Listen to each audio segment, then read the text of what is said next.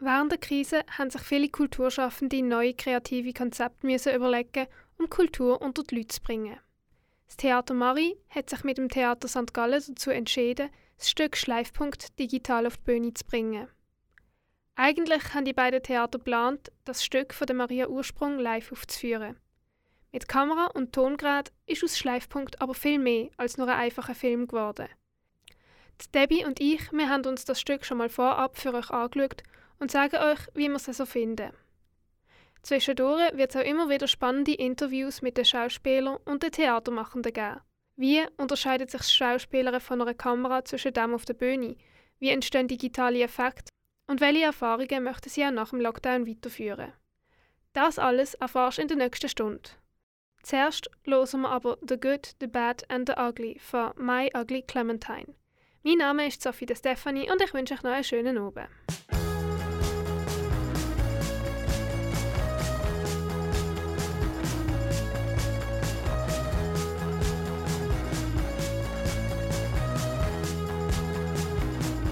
Sind wir wieder. Da sind Sophie und Debbie. Und wir sitzen jetzt gerade startklar vor dem Computer, um uns Schleifpunkt, äh, die digitale Uraufführung vom Stück von der Maria Ursprung anzuschauen. Debbie, hast du schon irgendeine Ahnung von dem Stück? Weißt du so in etwa, worum es geht? Ja, wirklich eine Ahnung jetzt noch nicht. Ich weiß, dass es irgendwie ein Autounfall drin vorkommt und dann eine Person mega anhänglich an die andere wird, soweit wie ich weiß. Und das ist so ein bisschen das, was ich weiß. Aber ich bin gespannt. Gut, dann würde ich sagen, legen wir doch gerade los und äh, wir schauen uns jetzt das Theaterstück Schleifpunkt einfach einmal an. Viel Spaß, Debbie. Ja, dir auch, merci.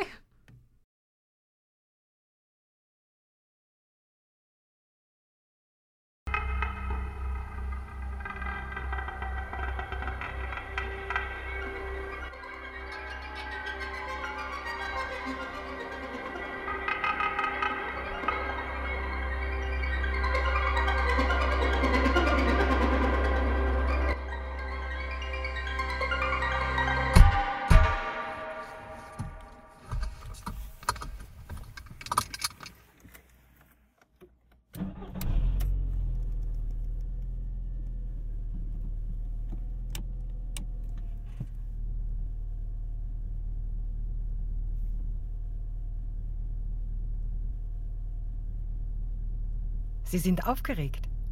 Es ist ungewohnt. Sie werden sich daran gewöhnen. Jetzt sitze ich auf dieser Seite. Ja. Ich fühle mich so Erwachsen? klein. Furchtbar klein.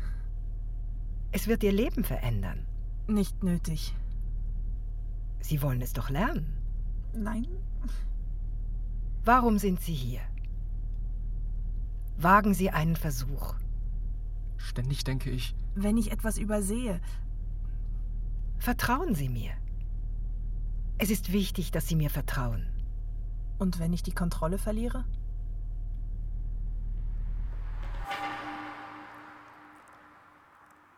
War ich zu schnell? Renate, Warum hältst du mich an? ich mache meine Arbeit. Ich muss Rike abholen und bin spät dran. Es fährt kein Bus mehr. Was macht Rike so? Studieren? Immer noch. Sie will in die Forschung, da studiert man lang. Und was will sie studieren? Vorzugsweise etwas, was man nicht hier erforschen kann. Hier passiert ja auch nichts. nichts, was erforscht werden müsste. Hast du mich angehalten, um über meine Tochter zu reden? Ich kann dir auch den Führerschein entziehen. Rolf. Schon gut, behalt deinen Führerschein. Aber fahr etwas langsamer. Kann ich? Weiterfahren? Ich habe mich gefragt. Ich dachte, wir könnten mal zusammenarbeiten vielleicht. Du und ich? Ja, oder ich nehme eine Fahrstunde bei dir zum Auffrischen. Wir können auch mein Auto nehmen, Mit Blaulicht. wenn du willst. Und ich fahre. Wenn es keiner sieht. Und wenn doch? Oder wenn was passiert? Was meinst du? Du könntest Ärger kriegen vielleicht.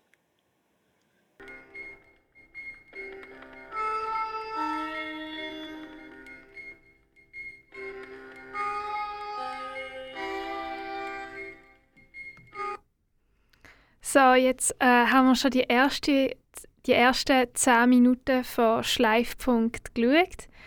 Und wir haben schon die Hauptfigur kennengelernt, Renate. Debbie, was haltest du eigentlich so von dieser Figur? Ich muss sagen, ich weiß noch nicht, ob sie mir so richtig sympathisch ist. Dir?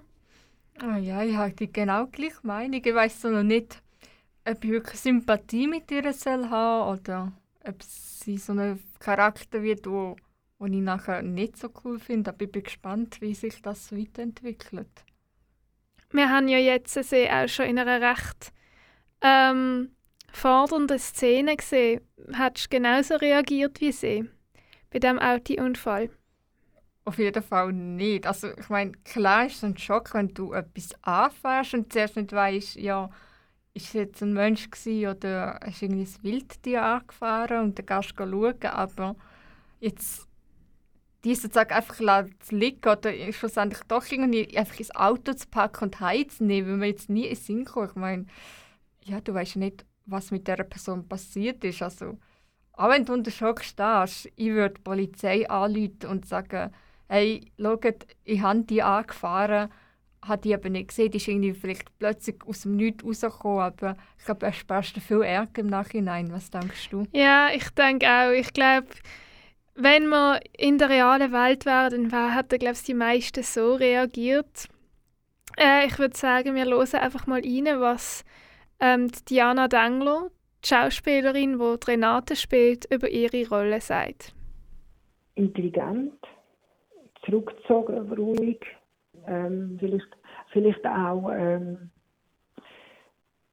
so ein bisschen menschenscheu, würde ich das jetzt auch sagen. Obwohl sie einen Beruf macht, wo, wo, wo mit viel mit, mit Menschen zu tun hat, trotzdem so ein bisschen, ein bisschen menschenscheu. Ja.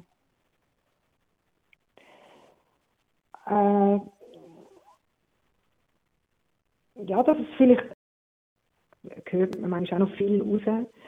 Und jetzt mit der Tochter, also das ist, das, das ist sicher, ähm, also wie ich verstanden das eine Frau, die Mühe hat, sich abzulösen, von der, also dass die Tochter sich von ihr ablöst. Und das eigentlich möchte gerne gut machen und gut zulassen und kann es aber nicht. Und durch den, und durch den Unfall, der passiert, das, das, quasi das, das, das, der, der Schicksalsmoment, tut die dann nur mal wieder auf eine andere Art über so etwas so eng zusammenbringen und dann klammert sie sich gerade noch mehr an ihre Tochter. So. Also ich finde, sie lässt sie so, ich würde jetzt als, ich jetzt als Diana würde sagen, müsste eigentlich jetzt die Tochter loslassen. Oder? Steig ein. Aber das macht sie nicht. Gehen tut mir gut. Steig ein. Fahr. Ich gehe gern. Gehen ist natürlich.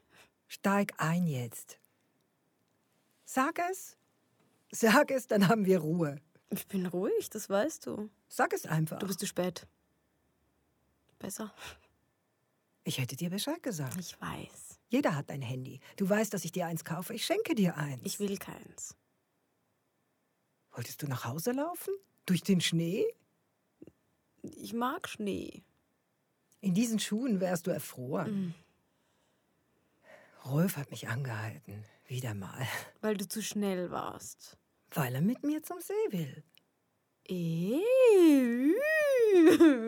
Er interessiert sich für dich. Freu dich doch. Was ist eigentlich los? Warum stört es dich, wenn jemand nett zu dir ist? Was ist los mit dir? Was sagst du? Also, eigentlich ist das Stück ja äh, Thriller. Kommt dir das Stück bis jetzt äh, bedrohlich vor?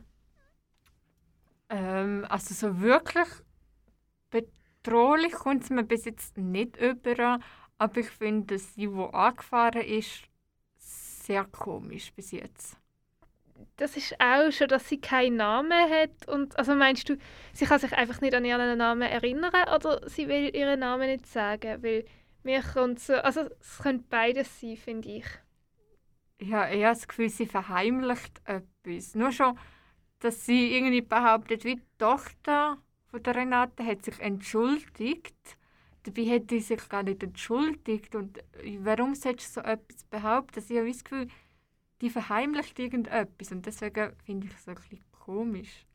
Ja, ich habe auch den einen Satz äh, schon speziell gefunden, wo sie gesagt hat, ähm, ich hätte auch gerne so eine Tochter. Also sie haben es schön da irgendwie. Kommt mir immer so vor, als würde sie ihr Leben oder so würde wollen übernehmen. Also, weißt du, was ich meine? Ja, ja, ja.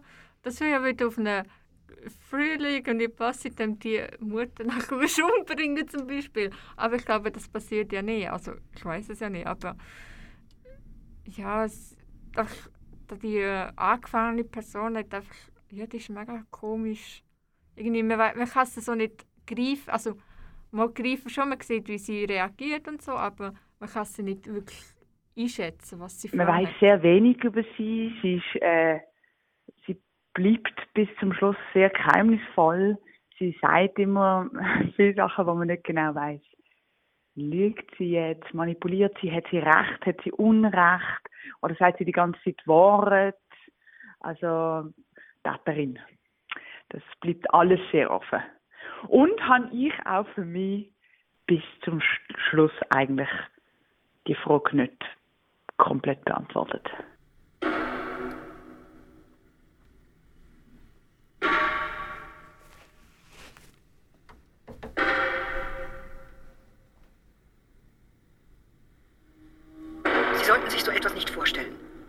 Beifahrerin und schon gar nicht am Steuer. Ich meine das nicht konkret. Ich werde ja nicht in eine Leitplanke gedrückt. Es ist ein Gedankenspiel. Wie das, wenn man zwischen mehreren Übeln wählen muss? Im Sinne von... Es ist kein Spiel. Ich denke gern über Konsequenzen nach. Was wäre, wenn? Das interessiert mich. Das muss Sie doch auch interessieren. Denken Sie nie darüber nach, wenn Sie fahren? Was wäre, wenn? Wenn was?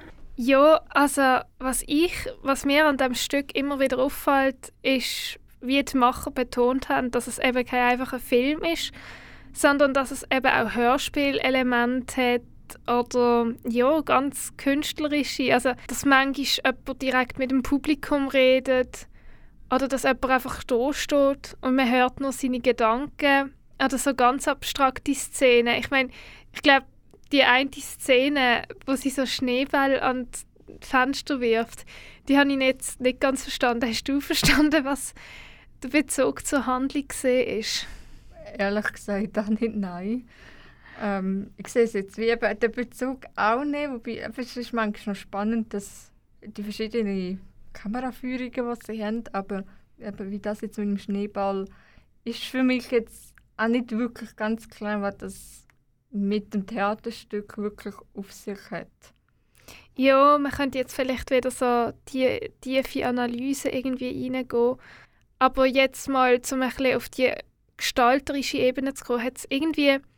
Also ich finde jetzt zum Beispiel die Szene, wo sie mit den Fahrschülern, wo gerade vorher äh, gelaufen war, wo Renate mit den Fahrschülern redet, die finde ich irgendwie mega gut gemacht, weil man sieht die Fahrschüler nicht, man hört nur ihre Stimme und man sieht nur Renate, wie sie ganz noch, also wie ihr Gesicht vor einem hin schwarzen Hintergrund wirkt und man denkt, das könnte eigentlich langweilig sein oder so, aber ich finde es jetzt überhaupt nicht langweilig. Du? Nein, ich auch nicht. Und es ist eigentlich eben, dort wird der, Fokus auf sie gelegt und das ist auch in dem Moment eigentlich wichtig. Es ist eigentlich wie, egal wie die Verschüler aussehen, sondern sie ist wie das Wichtigste in dem Moment. Und da hat man den Fokus auf sie gelegt und das ist eigentlich noch gut, da wird man wie nicht abgelangt.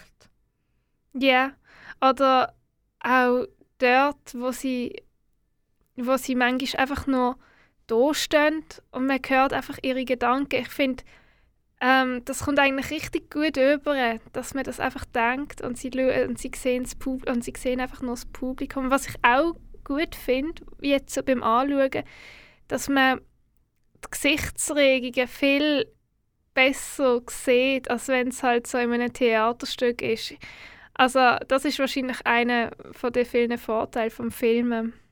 Ja, das denke ich auf jeden Fall, weil im Theater merkst du ihre Mimik schon auch, aber durch das es jetzt eigentlich durch die Kamera gefilmt wird, bist du viel näher am Gesicht und siehst eigentlich jede kleinste Gesichtsmimik, was aber vielleicht auch für die Schauspieler vielleicht auch ein bisschen schwieriger war, weil Ja, du siehst wirklich jede einzelne Mimik, du vielleicht im Theater weniger aufmerksam wirst als Zuschauer. Da fragen wir am besten gerade Judith Quino und Diana Dengler, wie das für sie gesehen ist, so mit der Kamera zu spielen und wie sie es empfunden haben.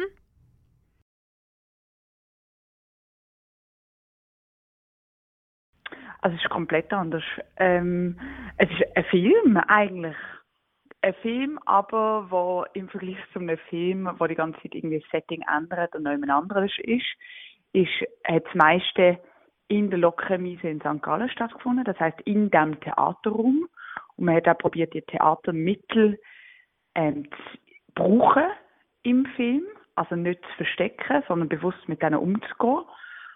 Aber ähm, sonst ist es als Schauspieler eigentlich eine Filmarbeit, weil, also genau, man hat alle Szenen nur einmal gespielt, wir haben nie Sachen im Bogen gespielt, wir haben, äh, es ist viel um Kameraeinstellungen gegangen, also natürlich als Schauspielerin ist eine komplett andere Art zu spielen, man muss viel feiner ähm, spielen, so, also große Unterschiede. Ist nicht gegangen wegen Einstellungen oder so. Also ich habe alles, was sie mir gesagt hat, was sie mir eigentlich der Zuschauerin sieht, das dann glaube ich so, als würde sie es mir ins Gesicht sagen. Das, äh, das habe ich, habe ich jetzt überdrückt. Also äh, ist dann schon, erstens haben wir müssen natürlich die Abstandsregelungen noch einhalten, oder? Wenn wir ohne Maske gespielt haben. Wir haben gar nicht so nah dürfen sein, das dürfen wir jetzt gar nicht im Theater. Auch nicht, auch nicht jetzt eben bei dieser Sache. Und dann hat, ist man dann so irgendwie so sensibilisiert. Ich kann es gar nicht richtig gesagt. Man sieht dann, man, man spürt dann die andere Person ja, und natürlich hat bei so Szenen auch immer der Regisseur eigentlich das erste und das letzte Wort. Wegen dem haben wir den Olivier Keller gefragt, was er sich bei diesen Szenen überlegt hat, warum hat er sie so gefilmt, wie er sie gefilmt hat? Und was steckt hinter denen? Manchmal schon fast ein bisschen abstrakte Bild. Ich, so auf einem, ich, habe mir, ich habe mir irgendwie immer vorgestellt, man sitzt vor einem Laptop und hat so einen, einen Bildschirm, der so knapp so groß ist wie der eigene Kopf und man hat Kopfhörer und man ist so in dieser Begegnung mit diesen Menschen, was, was erzählt mir das? Und es gibt etwas recht Spannendes, wo wir dann ziemlich viel drauf gesetzt haben, dass dadurch, dass die Vorgabe ist, dass die Schauspielerinnen ohne Maske sich nicht näher an zwei Meter kommen, dass man äh, nicht zu Umarmungen kommt, nicht zu Spielformen, wo man wirklich so Nähe kann herstellen Und die Setzung, dass man sehr oft mit der Kamera redet, wenn man es gegen, mit einem Gegenüber redet, führt so ein bisschen zu einem Gefühl, dass die Figuren oft aneinander vorbeireden. Und das trifft es inhaltlich halt super mit also das ist etwas, wo dann der Inhalt vom Stück sehr befördert hat, dass man gesagt hat, das ist spannend, eine Bildmontage zu machen von Menschen, die miteinander reden, die aber alle in die Kamera schauen. Also ein Dialog, wo zwei Personen in eine Kamera hineinschauen und aber eigentlich miteinander reden, sehe ich äh, als eine Bildmontage, äh, Splitscreen, äh, eigentlich ähnlich wie all die äh, Videomeetings, Zoom-Meetings, die man macht. Natürlich nicht in dem Zoom-Fenster sondern ein bisschen grösser, die zwei Köpfe vor einem schwarzen Hintergrund. Und beide reden mit einem als Zuschauer und eigentlich meinen sie es gegenüber. Und dann lösen wir dadurch natürlich den Raum, wo sie drin sind, ganz auf. Also sie spielen dann nicht im Raum zusammen. Und natürlich, wie Sie es beschreiben, es gibt auch Szenen, wo die zwei Figuren, die miteinander reden, sich gegenseitig anschaut und die Kamera schaut von der Seite drauf. Das haben wir schon auch zwei, dreimal gemacht, wo man dann plötzlich doch das Gefühl hat, aha, die stehen auf einer Bühne und reden miteinander und ich schaue als äh, Aussenauge drauf. Aber klar, das sind dann wiederum Szenen, wo man sagt, das sind da zwei Figuren, die sich nicht sehr näher kommen, sondern die, die, können, die, die haben den, den Abstandstanz, wo wir uns drin befinden in dieser Welt jetzt, können sie gerade als Figur miterleben. Dass wenn jemand einen Schritt auf einen zumacht, macht man eigentlich einen Schritt zurück, weil man nicht näher kommt. Ja, sehr von Szene zu Szene wie müssen entscheiden, was ist eigentlich die Energie, die wir erzählen und was ist die hinter, dahinterliegende Beziehung von diesen Figuren, die in dieser Szene erzählt werden. Und da gibt es viel Schönes. Also es gibt auch Szenen, wo man die zwei Menschen, die reden, nur sieht, da sind, aber nicht sieht reden. Also das, das macht dann auch so einen Hörspieleffekt, dass man eigentlich wie ein Tableau vivant hat von zwei Figuren, die nebeneinander in einem Raum sind oder einmal eine Montage und dann dadurch wie ein Nähe entsteht. Sie reden gar nicht und wir hören sie aber reden und dann stehen dann Assoziationen, wie dass das Gedanken im Kopf sind wie das das Wünsche sind oder Szenen, die vielleicht gar nicht so stattgefunden haben, sondern eine Art Traumsequenz. Und da kann man recht spielen damit. Und das sind dann wie so die Elemente, die dazu geführt hat, äh, jetzt entscheiden wir uns für das Setting. Ähm, das hey, äh, soll ich dir nochmal nachschenken? Ja, gern.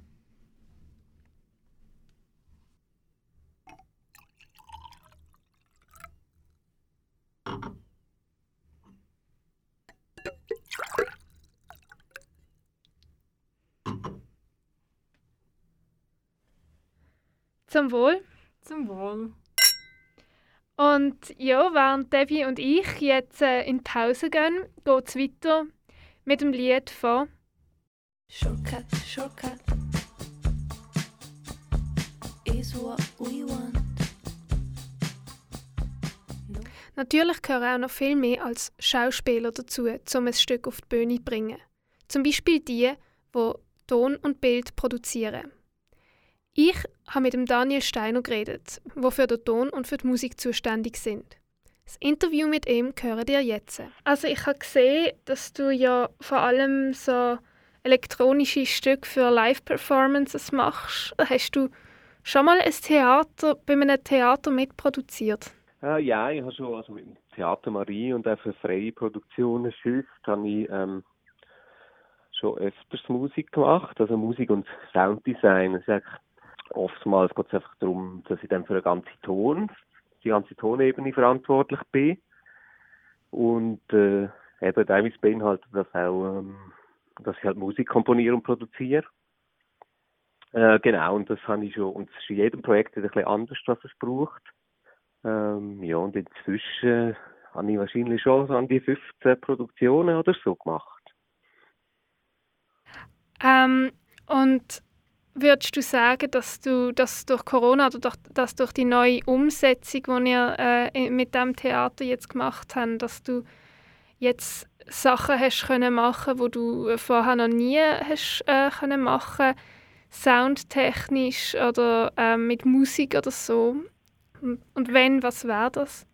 Ja, das ist jetzt eigentlich schon die, jetzt die Produktionsschleifpunkt, wo schlussendlich, wenn in einem Film ist, äh, Format übertragen worden ist. Und äh, mit Film arbeiten ist immer äh, schon recht anders als im, im Theater. Man hat irgend Theater probt man halt oft sechs Wochen und in dieser Zeit entwickeln wir alles und der, der Premiere ist fertig. Und äh, wenn man so den Prozess von einem Film heißt so, dass man dreht und nachher hat man noch recht viele Möglichkeiten in der Post, also in der Nachbearbeitung und in der Post-Production äh, zum, zum noch recht viel äh, umgestalten. Und das ist schon auch relativ, also ich habe auch schon Sachen für so kleinere Filmprojekte gemacht, aber äh, in diesem Ausmaß jetzt eigentlich noch nie und so so intensiv mit Medium Film zu arbeiten, ist jetzt schon neu für mich. Ja. Jetzt bei einem normalen Theater, wo aufgeführt, einfach ganz normal aufgeführt werden wird, was wären dort genau deine Aufgaben? Das kommt immer ein aufs Projekt an. Also es, gibt, es hat auch Produktionen gegeben, wo ich auf der Bühne war als Musiker. Also eigentlich wie auch so eher äh, für die Handlung eher eine passive Rolle, aber doch eine Rolle kann, dass ich als Musiker auf der Bühne bin. Ähm, das ist aber nicht in jedem Stück so. Es gibt ein Stück, wo ich einfach sozusagen Bühnenmusik produziere, wo dann sozusagen wie ähm, vorproduziert eingespielt wird. Genau, das, das ist bei jedem Projekt aber immer wieder, wieder, wieder anders und äh, du musst dann in der Konzeption wieder darüber reden, wie, eben, wie geht man mit äh, Musik und, und Ton im Allgemeinen um. Genau, das ist immer, also es gibt wie kein ähm, Rezept für das, es wird immer wieder neu, neu äh, ausdiskutiert sozusagen. Ja. Auch bei Schleifpunkt gibt es ja auch ähm, die Zwischensequenzen, wo einfach dann wieder Musik kommt oder Töne kommen. Wie ist das denn? Ähm, kriegst du dann einfach die Szenen oder die Bilder und dann äh, sagt der Oliver jetzt, äh, ähm, ja, wir wollen Musik, also wir wollen irgendwie Töne dazu oder kannst du dann auch ein irgendwie bei den Bildern, bei den Szenen ein äh, mitgestalten? Ähm, wie, wie geht das so? Wie ist der Schaffensprozess? Hm, das ist an sich immer wieder ein bisschen anders. Es gibt Sachen, die wie gesetzt sind, weil sie halt, Szene geht so und so lang und der Text geht so und so lang.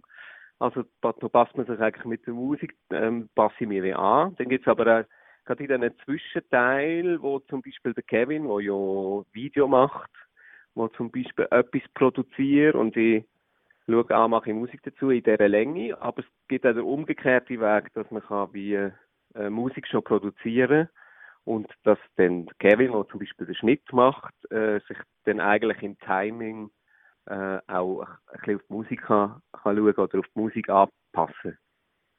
Und das, äh, das läuft auch immer wieder so ein bisschen anders und dann äh, eben gibt es Kevin schafft am, am, am Video und dann schickt es mir und ich mache Musik dazu und sage, ah, da braucht es vielleicht noch ein bisschen mehr Luft und es braucht ein bisschen länger. Musikalisch wird es Sinn machen, wenn es noch länger geht und dann tut er das im Schnitt wieder anpassen. Aber es, also es ist also wie so eine ein so ein Ping-Pong zwischeneinander. Und dann schaut man es immer wieder zusammen an.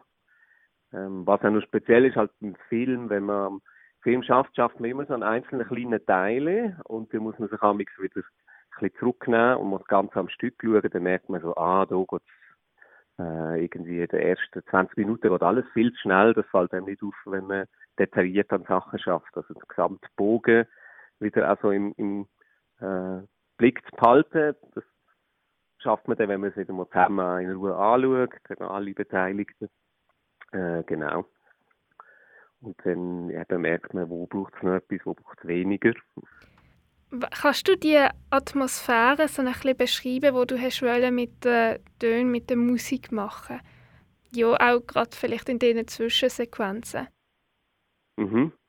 Äh, ja, ein Stück, also ein Stück ist ja eigentlich, äh, da hat sich sehr viel um Alltägliches und es gibt auch, ich weiß gar nicht, von wann das Zitat ist, aber wenn man das Stück, wenn man das Stück liest, taucht irgendwo der Satz auf, man sucht ein bisschen das Unheimliche im Alltäglichen.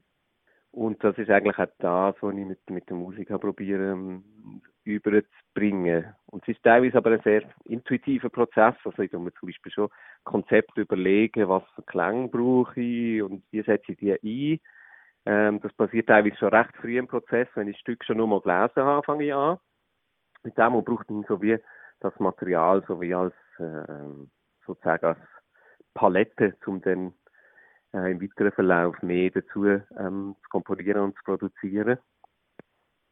Ähm, genau, und dann, jetzt bis Live-Punkt habe ich auch schon ursprünglich ein, Bühne, also ein Bühnenstück gedacht Und dort haben wir angedenkt, so Lautsprecher im Publikum zu haben, wo eigentlich immer so die, die Präsenz von der Regie auch ähm, immer so ein bisschen manifestiert, indem man ihre Stimme vielleicht damals gehört, aber vielleicht auch nur so Schnaufen, wo man nicht weiss, so, ah, ist das jetzt da oder nicht. Und von dem her habe ich auch früher mit halt so ähm, mit den Stimmen Samples arbeiten, was dann schlussendlich, was ich jetzt die, äh, musikalisch gebraucht habe. Das sind so, so Stimmen, wo irgendwie eben, nach, nach, nach Stimmen, aber sie sind irgendwie äh, komisch, nicht ganz natürlich verfremdet. So.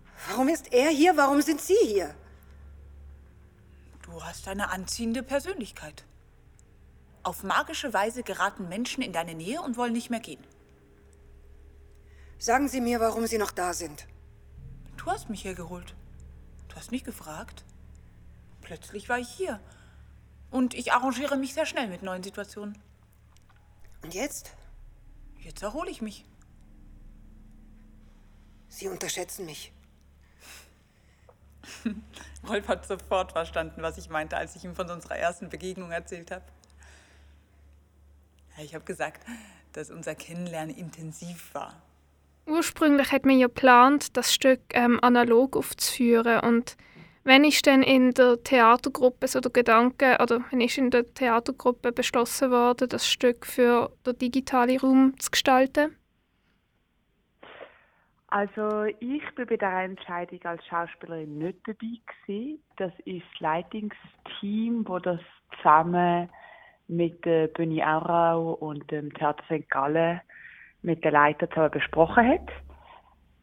Ähm, und sie haben entschieden, entschieden kurz vor Probebeginn. Und zwar einfach, weil klar war, dass wir vielleicht nicht werden spielen. Also es ist nicht klar wie lange der Lockdown noch weitergeht. Und dann, oder fürs Theater der Lockdown. Und dann ist entschieden worden, dass wir das umändert auf den digitalen Raum und das ist erst, ich glaube, ein paar Tage vor Probebeginn entschieden worden. Und ähm, die Proben sind ja auch zuerst per Zoom ähm, abgehalten worden. Wie hat das das Schauspieler beeinflusst? Ähm, der Zoom-Teil war eigentlich relativ ähnlich gewesen wie normale Proben, weil bei normalen Proben trifft man sich auch erst meistens am Tisch und liest zusammen ein Stück. Und so ist es eigentlich genau gleich gewesen beim Zoomen. Also, dass man, man hat eigentlich zusammen über Stück geredet. Komisch ist gewesen, dass wenn man im Zoom ist, sieht man, sieht man kann sich nicht wirklich in die Augen schauen. Oder, genau, man muss wie in die Kamera schauen, um in die Augen zu schauen. Und das ist noch verwirrend gewesen, wenn man die anderen gesehen hat, weil dann hast du die anderen auf dem Bildschirm angeschaut, aber nicht richtig, also genau, da hat es Verwirrungen gegeben. Und das passiert natürlich am Tisch nicht. Also ja, hat es da vielleicht auch ein paar Schwierigkeiten gegeben, kann man sagen, am Anfang. Und, ähm, ja, also natürlich eine neue Art, das so zu üben, aber es ist gegangen. Also eben, normalerweise am Theaterproben sind ja auch zuerst am Tisch, oft. Und es ist ja nicht nur die Proben, die anders gesehen sind, sondern auch das Stück wird ja jetzt ganz auf eine ganz andere äh, Art aufgeführt. Es ist ja nicht so, dass man halt einfach eine Kamera drauf hat und dann äh, die ganz normal Schauspielern. Ähm, kannst du noch mal sagen, wie sich die Schauspielweise äh, von, von einem normalen Theaterstück unterscheidet? Also es ist komplett anders. Ähm, es ist ein Film eigentlich ein Film, aber wo im Vergleich zu einem Film, wo die ganze Zeit irgendwie das Setting ändert und noch anderes ist, ist, hat das meiste in der Lokremise in St. Gallen stattgefunden, das heißt in dem Theaterraum. Und man hat auch probiert, die Theatermittel ähm, zu brauchen im Film, also nicht zu verstecken, sondern bewusst mit denen umzugehen. Aber ähm, sonst ist es als Schauspieler eigentlich eine Filmarbeit. Weil, also genau, man hat alle Szenen nur einmal gespielt, wir haben nie Sachen im Bogen gespielt. Wir haben, äh, es ist viel um Kameraeinstellungen gegangen. Also natürlich als Schauspielerin ist eine komplett andere Art zu spielen. Man muss viel feiner ähm, spielen. So, also ein grosser Unterschied. Ähm, was heißt im Bogen gespielt? Kannst du das mal, also so Ah, genau. Äh, genau. Also das hat mir als Schauspielerin ein bisschen gefehlt, ehrlich gesagt, jetzt bei dieser Arbeit im Vergleich zum Theater, weil man einfach jede Szene, du spielst ja einfach, also im Film jetzt, so wie wir es gemacht haben, spielt man jede Szene ein einziges Mal, also sie wird dreht, also natürlich wird sie in dieser Stunde oder in diesen zwei Stunden, wo man die Szene dreht, schon mehrfach gemacht. Aber immer nur eine Szene und dann ist es abgedreht und dann kann man eigentlich den Text auf die Seite legen, wenn man wird nicht mehr brauchen.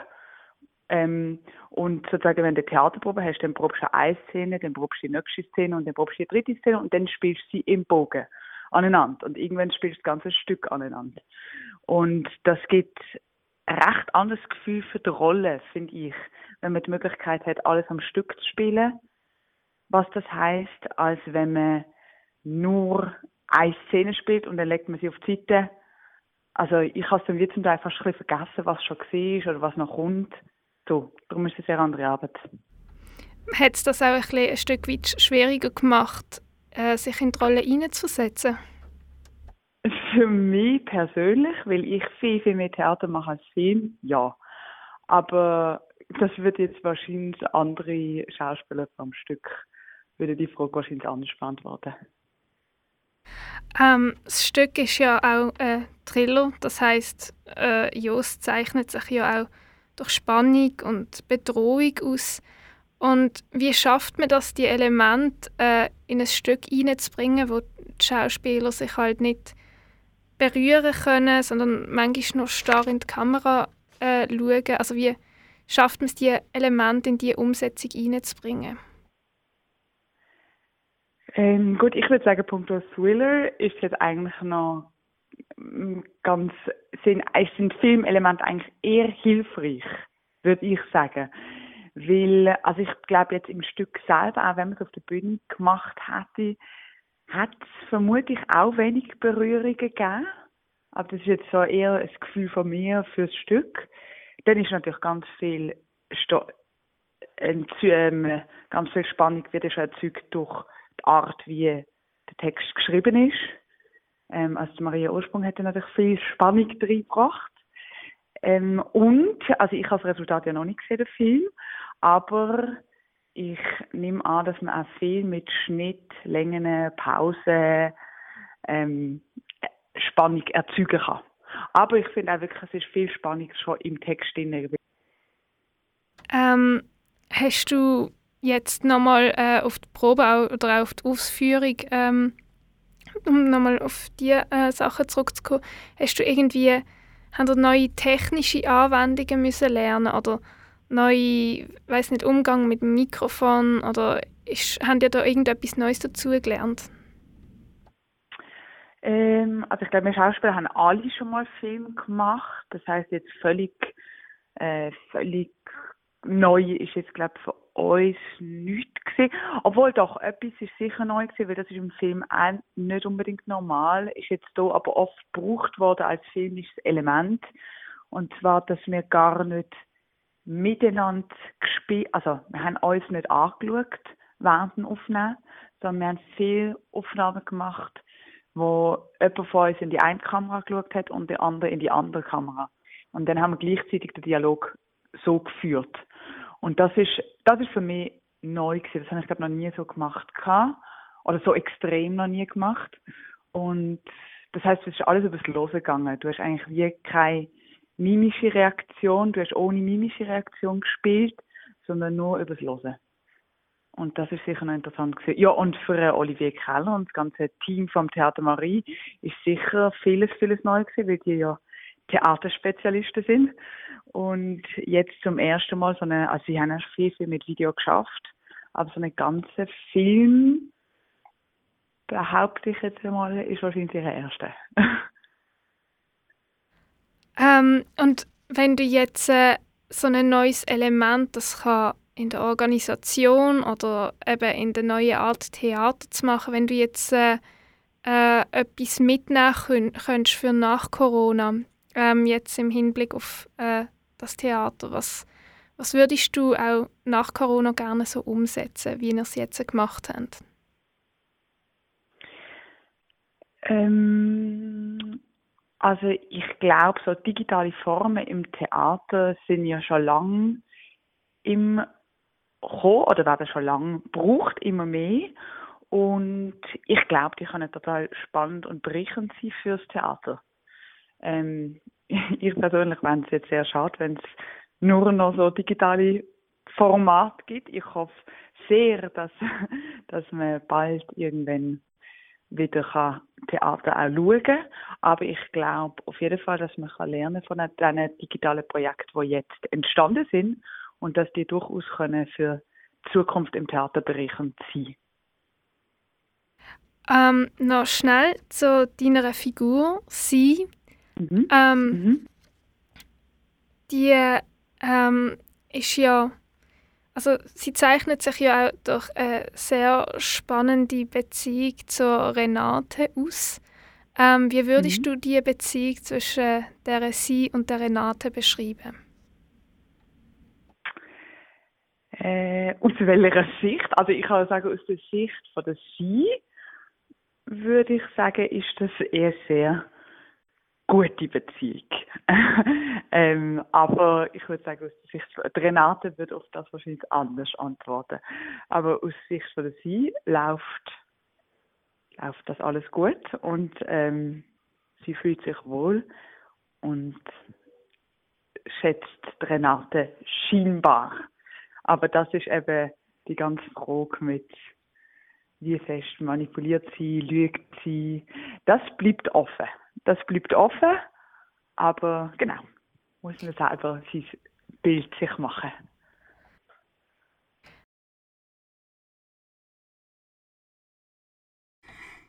Ich sage die Stunde ab.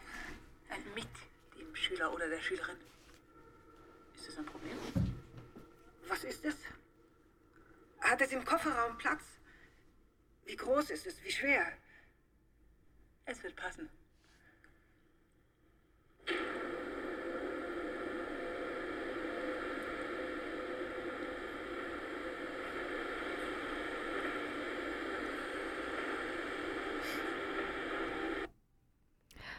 Und wie wir sind jetzt also gerade bei der Stelle, wo Renate ein Päckchen für die geheimnisvolle Sie abholen soll. Was denkst du, was könnte in diesem Päckchen sein?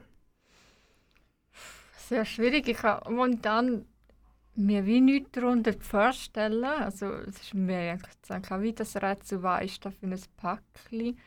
Aber ich habe irgendwie das Gefühl, es wird irgendetwas komisch sein. Wie meinst du komisch? Ja, eben, ich, ich finde schon den Gast komisch, sozusagen. Und ich weiß wie nicht, ob es etwas ist, wo mit dem Umfeld zu tun hat. Als Hinweis, um sie eigentlich wirklich unter Druck zu setzen, dass sie so nicht so Mm. schnell los wird oder so. Ja, das könnte eigentlich auch, das könnte wirklich noch sein. Das ist ein guter, guter Gedanke. Ich finde, so langsam wird es schon ein bisschen unheimlicher, so ein bisschen subtil halt durch die sie. Die wird irgendwie immer recht bedrohlich, aber ich finde irgendwie auch, die Musik unterstützt das Ganze mega.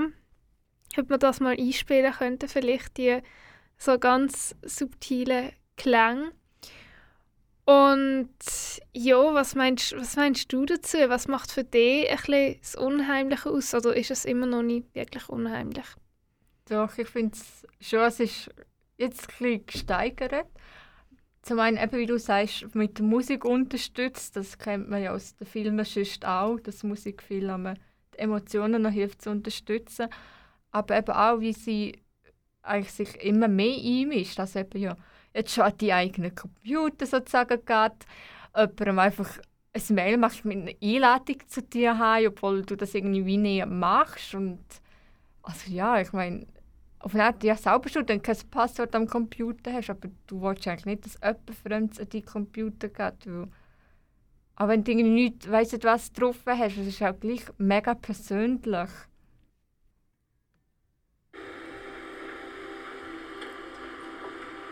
Läufst zu schnell. Ist es strafbar? So kannst du nichts aufbauen. Wofür trainierst du? Ich trainiere nicht. Du läufst? Ja, nur so.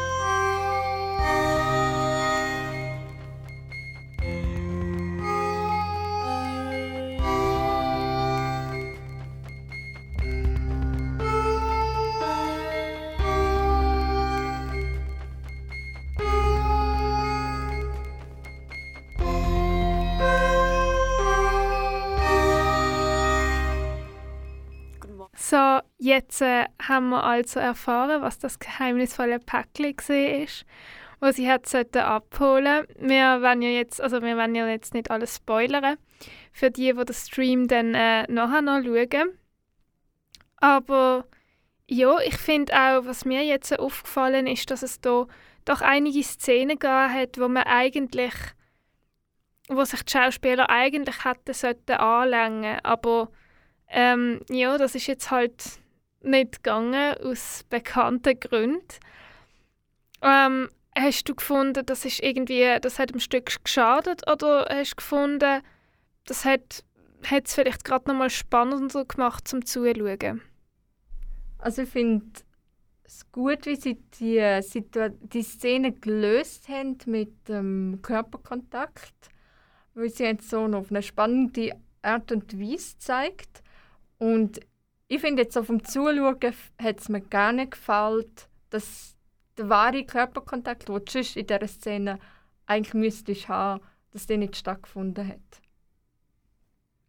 Ja, das habe ich auch gefunden. Ich finde, es hat sogar, man hat es auf eine ganz andere Art angeschaut, weil also ich wüsste jetzt genau, was sie machen würden, wenn man das jetzt hätte machen, aber ich finde es so irgendwie noch fast innovativer. Corona, davon haben wir vermutlich jetzt alle genug. Aber weil man ja immer das Positive sehen soll, habe ich die Theaterschaffenden gefragt, was sie Positives oder was sie für neue Erfahrungen mitnehmen aus dieser neuen Art Theater zu machen. Spannend ist ja, dass wir wie eben, wir haben gestartet mit dem Proben und wir haben gewusst, wir werden das für einen Computer und einen, einen Kopfhörer machen.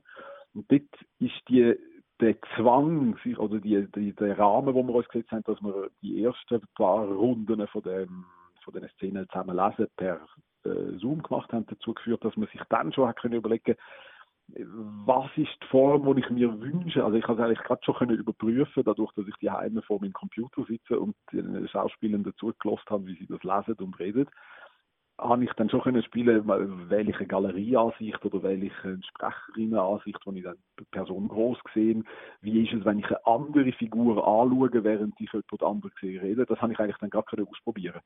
Das war echt gut gewesen. Und nachher, dann, wenn es so ein eingemachte Drehen geht, wo wirklich so ein Filmset ab war und man mit Kamera und so geschafft hat, hat es dann doch nochmal zwei, drei Wochen gegeben, wo man wirklich jeden Tag zusammengekommen ist. Und dann einfach sehr vorsichtig mit genug Abstand, mit äh, Masken, mit Desinfizieren von den Händen und so. Also relativ einfach dann doch auch können im gleichen Raum zusammen arbeiten. Glücklicherweise ist der Raum, den wir geschafft haben, auch sehr hoch und groß gewesen ähm, es ist auf jeden Fall positiv gewesen, dass man aktiv hat können vorgehen und nicht etwas probt, wo eigentlich für etwas anderes denkt ist und man wartet ab, bis das wieder möglich ist. Also das hat so etwas Positives gehabt. Ich habe es oft auch als weiterbildend empfunden, dass man sich jetzt wie in einem neuen Rahmen befindet, neue Bedingungen gesetzt sind und man jetzt in diesen Bedingungen versucht, eine optimale Form zu finden. Und es ist eigentlich schön, dass man dann, äh, also ist, wir haben relativ großen Aufwand betrieben, jetzt eine Form zu haben, wo man sagt, die kann man auch positiv, also aktiv beschreiben und nicht nur als eine Entschuldigung, dass das jetzt nicht so ist, wie es hätte sollen sein.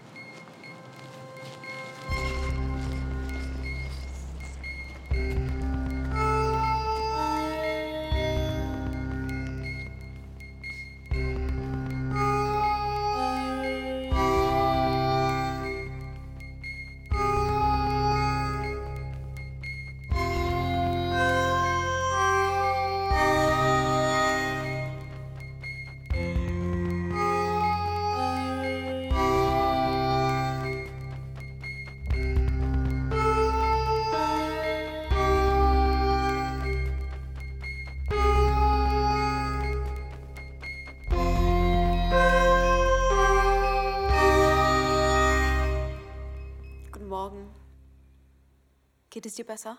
Nicht jetzt, Rike. Ich kann dir einen Tee machen. Immer wenn ich den Wasserkocher benutze, erinnert es mich an unsere Verabredung. Weil es mich fasziniert hat, dass Wasser anfängt zu kochen, dass es den Siedepunkt überwindet, habe ich ihn geöffnet und reingeschaut, obwohl du es mir verboten hattest. Ich musste niesen, das Gesicht über dem heißen Dampf. Ich habe mir nichts anmerken lassen, keine Schmerzen gezeigt. Die Blase auf meiner Stirn hat mich verraten. Da haben wir uns versprochen, dass wir uns nicht anlügen und dass wir es uns sagen, wenn etwas ist. Können wir später Du hast darüber nie reden? gefragt, worum es überhaupt geht. Es geht, es geht darum, die Informationen, die im Eisschild gespeichert sind, zu übersetzen. Mit Bohrern wird bis zu drei Kilometer ins Eis vorgedrungen, um Eisblöcke hervorzuholen. Die Bohrkerne werden gelagert und an verschiedene Institute verschickt. Es geht darum, das Eisschild zu verstehen.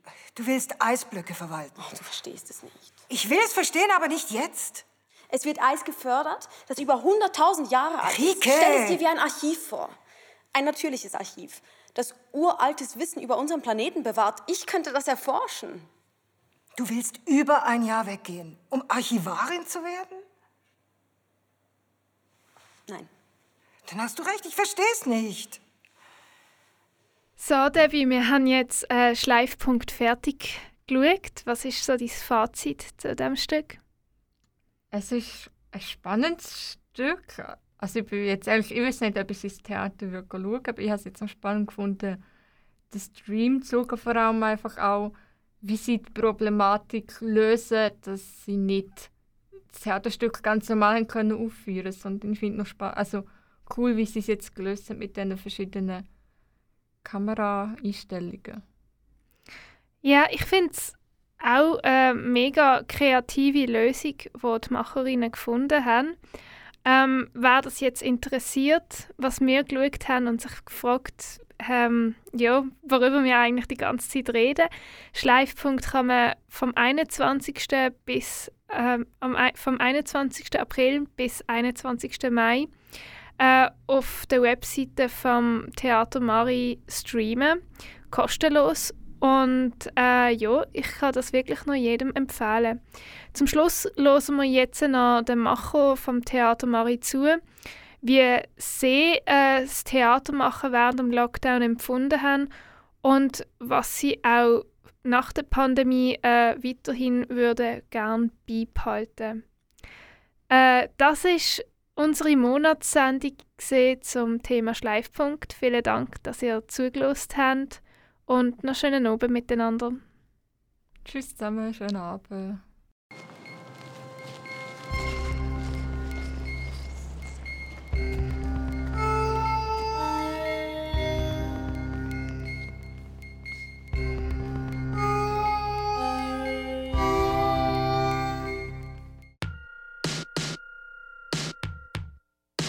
Then I sing my last song, a triple play.